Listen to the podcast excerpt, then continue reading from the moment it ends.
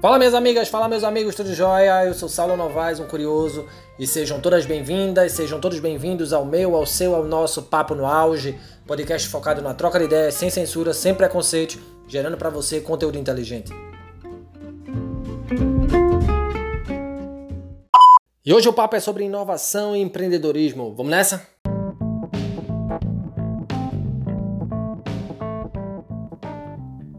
De acordo com o economista e cientista político austríaco Josef Schumpeter, o desenvolvimento econômico de uma nação depende crucialmente da sua capacidade de geração de inovações, que podem ser tecnológicas, gerando aí novos produtos ou novos processos, ou no desenvolvimento de novas fontes de matérias-primas, abertura de novos mercados ou surgimento de novos arranjos organizacionais.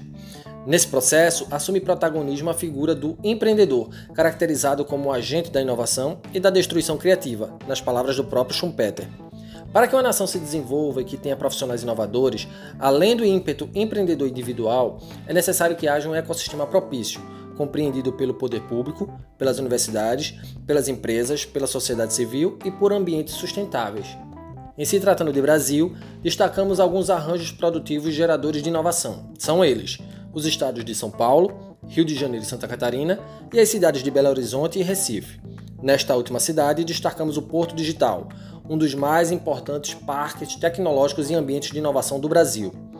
No ano de 2020, o Porto Digital comemora 20 anos de existência, com expressivas marcas.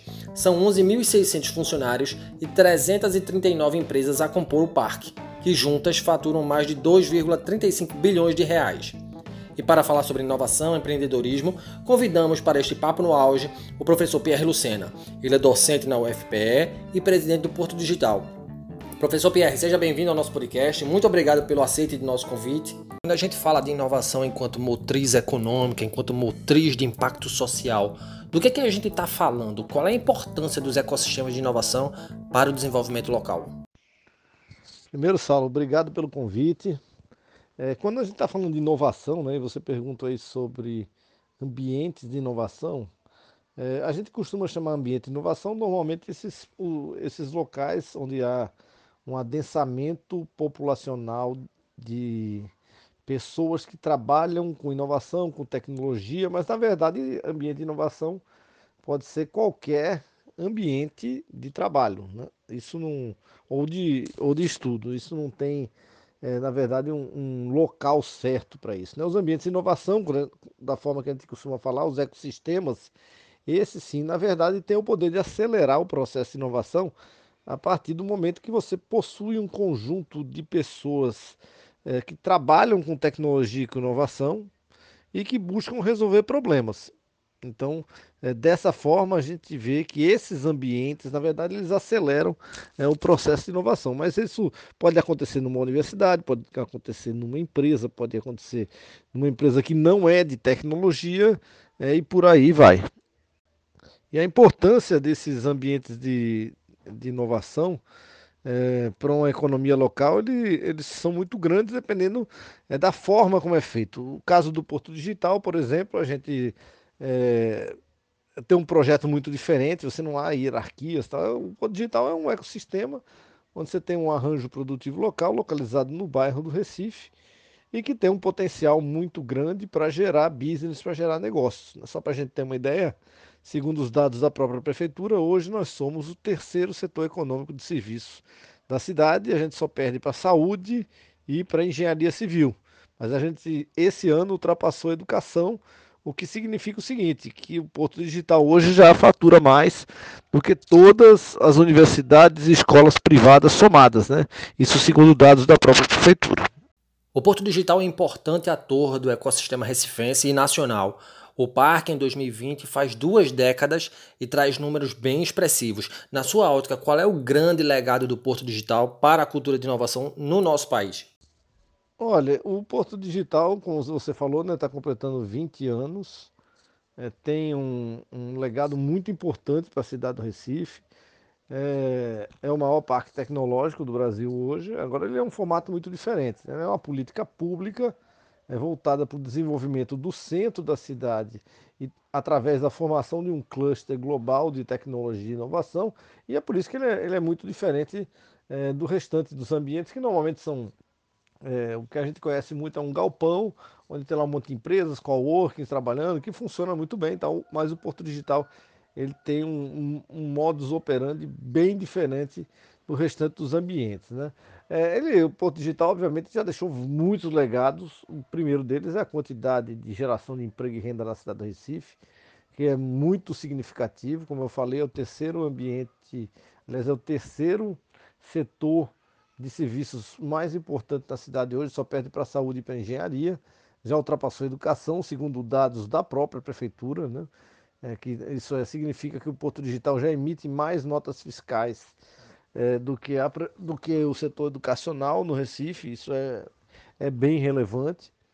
É, se você for ver ainda mais por outro aspecto da cidade, aí sim é, não resta a menor dúvida, né? porque o bairro do Recife hoje só é ou só tem aquele ambiente por causa do Porto Digital. Isso é, é visível. Né? O, o Porto Digital é, conseguiu, ao longo desses 20 anos, é, revitalizar aquele sítio histórico de uma forma muito é, evidente. Né? E o bairro do Recife tem um simbolismo muito importante para quem é do Recife como a gente. Né? Então, isso, isso mostra que é possível você revitalizar espaços históricos através da viabilidade econômica é, de empresas que ali se estabeleçam. Né? Então, o Porto Digital é um caso único também desse sentido, né? criando um ambiente muito importante no centro da cidade, é, transformando aquela área numa área de, de caminhabilidade muito relevante. O que está faltando ainda no bairro do Recife é moradia, né? É, principalmente naquela na área sul é, do bairro do Recife. Na área norte, ali do, na central e norte da, do bairro, tem a comunidade do Pilar, mas na área sul a gente não tem praticamente residências ali, né? É, principalmente na parte histórica do bairro do Recife. Né? Mas isso é algo que a gente vem pensando o tempo todo nisso, mas e buscando uma forma de viabilizar. É, não podemos falar em inovação e cultura empreendedora sem falar em educação. No Brasil, falta mão de obra especializada em novas tecnologias. Haja vista nós termos poucos profissionais ligados à área de computação e de engenharias, quando comparamos com outros países, por exemplo. Ao assumir a presidência do Porto Digital em agosto de 2019, o senhor colocou como meta dobrar o parque de tamanho e transformar Recife na capital da tecnologia do Brasil. Dito isso, quais são os caminhos encontrados pelo Porto Digital para atingir essa meta, professor? Em relação à qualificação das pessoas para trabalhar com tecnologia no Brasil, é importante a gente verificar alguns dados. Né? É, e primeiro é o seguinte: é, é bom dizer que são trabalhos muito especializados né? na área de design, mas principalmente na área de desenvolvimento de software. Então não é fácil você encontrar um engenheiro de software sênior, por exemplo, um cara que tem uma experiência já de mercado, é, porque a demanda hoje é muito grande por esse profissional e ao mesmo tempo é, a gente não teve tempo suficiente para formar essa pessoa dentro das próprias empresas.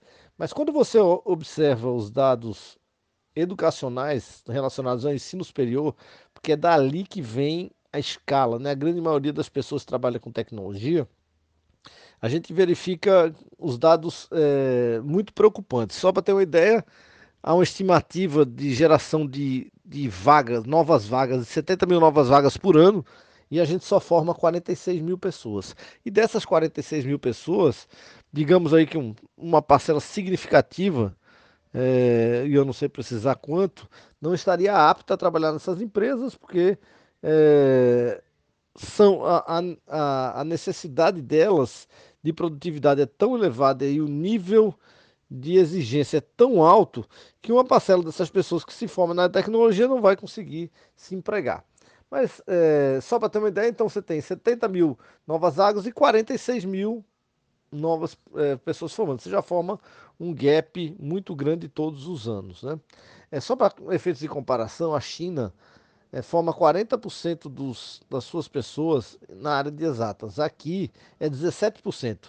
E mesmo assim, em várias engenharias que já não tem mais empregabilidade também. É, em relação aos, aos outros cursos, só para a gente ter uma ideia da noção, o Nordeste todo tem 13 mil alunos de ciência da computação, que é o curso core da tecnologia, né? 13 mil alunos de ciência da computação e 191 mil alunos de direito. O estado de São Paulo somado tem menos alunos de ciência da computação do que direito em uma faculdade só, que é a FMU, lá da capital. É, e os dados, eles, é, é, eles impressionam até pela evasão que a gente tem. A área de ciência da computação, por exemplo, tem 74% de evasão no Brasil. Então é muito elevado é, e isso mostra que temos uma fragilidade muito grande. Mas o que falta mesmo é um projeto nacional de formação é, de capital humano na área de tecnologia. A gente não tem esse projeto, não tem projeto nenhum. Né? O, o, governo federal, nem esse, nem os, os outros tiveram nenhum, nenhum projeto para isso. A gente já perdeu duas oportunidades, que foi o Reúne, que foi a expansão das universidades federais, é, e o FIES, para induzir isso, mas a gente perdeu essas duas oportunidades e aí a gente está é, nessa situação com vagas em aberto no Brasil todo na área de tecnologia. Agora, lembrando, isso é um problema mundial. E no caso de Recife tem um fator importante. Recife é a cidade brasileira que mais pessoas, é, que, a maior quantidade de estudantes per capita de tecnologia, nos cursos de engenharia de software, engenharia da computação, ciência da computação e sistema de informação. É uma a cada 346 pessoas, isso segundo dados do próprio censo. O senhor fala muito em projeto nacional de formação em tecnologia, a fim de competirmos com outros atores globais no tocante à inovação. Como o senhor vislumbra esse projeto? Como é que a gente pode fazer a ponte entre esse conhecimento mais específico com a formação inicial de crianças e jovens em idade escolar ainda, professor Pierre? Bom, quando eu falo desse projeto nacional, na verdade, eu estou falando é, de oportunizar a jovens extremamente talentosos, mas que não tenham recursos é, para pagar uma universidade privada e nem conseguirem entrar na Universidade Federal, que tem muito pouca vaga na área de tecnologia, é, oportunizar eles vagas, né, através de bolsas de estudos em boas universidades. Eu estou falando, por exemplo, de você dar uma bolsa de 800 reais para um estudante talentoso, mas que não conseguiu tirar 760 pontos no vestibular, no, no Enem, que é uma nota muito elevada para entrar na Universidade Federal de Pernambuco.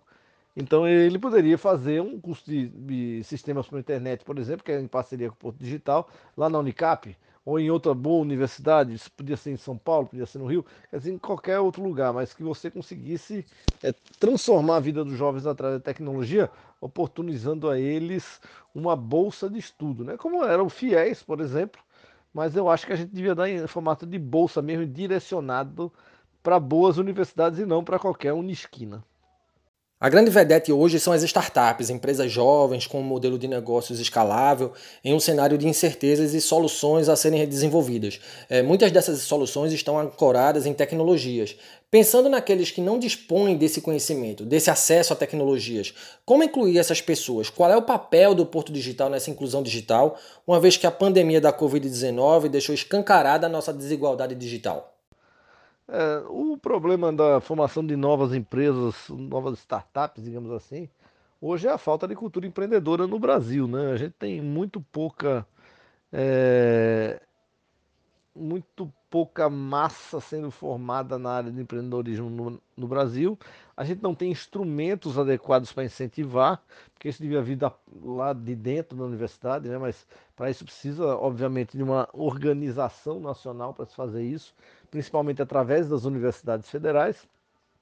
E é, você não, você sequer consegue ajudar hoje as, as incubadoras que você tem nas universidades é, que tem alguma cultura empreendedora. Né? Então, por exemplo, se você for pegar na USP, tem uma grande incubadora, mas não tem ajuda, não tem aporte.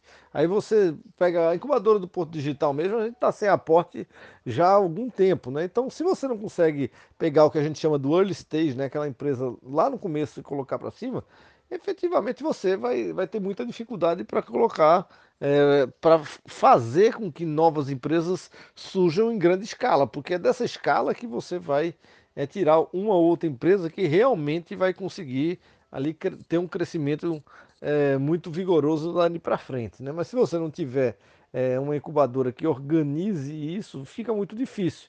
E você precisa apoiar esses projetos do early stage, porque senão daqui a pouco o que vai acontecer é que só vai ter startup quem é filho de classe média alta, de alguém de classe média alta, cujo pai vai poder bancar durante algum tempo é, o funcionamento dessa startup. E isso é muito ruim. Quando olhamos para o futuro, professor Pierre, é, como é que o senhor vê o ecossistema de inovação de Recife do Brasil? Quais são as tendências quando falamos de desenvolvimento econômico sustentável por meio de projetos e organizações inovadoras? Bom, em relação ao futuro, aí, o Porto Digital tem um grande desafio agora, que é essa nova forma de trabalho depois da pandemia, porque é, nós temos um projeto é, cujo vetor importante é o adensamento populacional no centro de Recife, para fazer com que o ecossistema tenha uma, uma grande viabilidade, mas a gente sabe que vai ter que passar também por um processo de transformação digital para fazer com que o ecossistema funcione é, de forma digital. Não é uma coisa trivial, nem é uma coisa fácil mas a gente vai precisar fazer isso. Agora, de certa forma, o Porto Digital tem uma capacidade é, muito grande, porque, como eu falei um pouco antes, a gente tem uma massa crítica de pessoas trabalhando com inovação muito relevante na cidade do Recife. Né? E isso faz toda a diferença.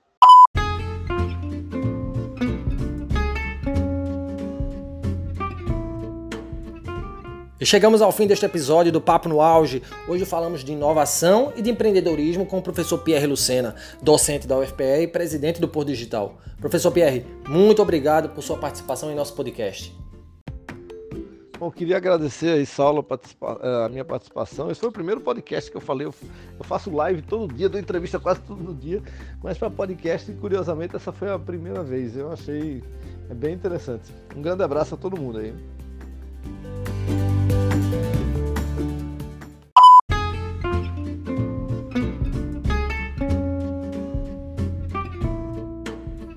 E lembra vocês que nos escutam de nos seguirem nas plataformas agregadoras de podcast. Estamos no Spotify, no Google Podcast e na plataforma da Anchor. Nos sigam, curtam, compartilhem nossos áudios, afinal, conhecimento precisa ser propagado. Grande abraço a todas e todos e até o próximo episódio.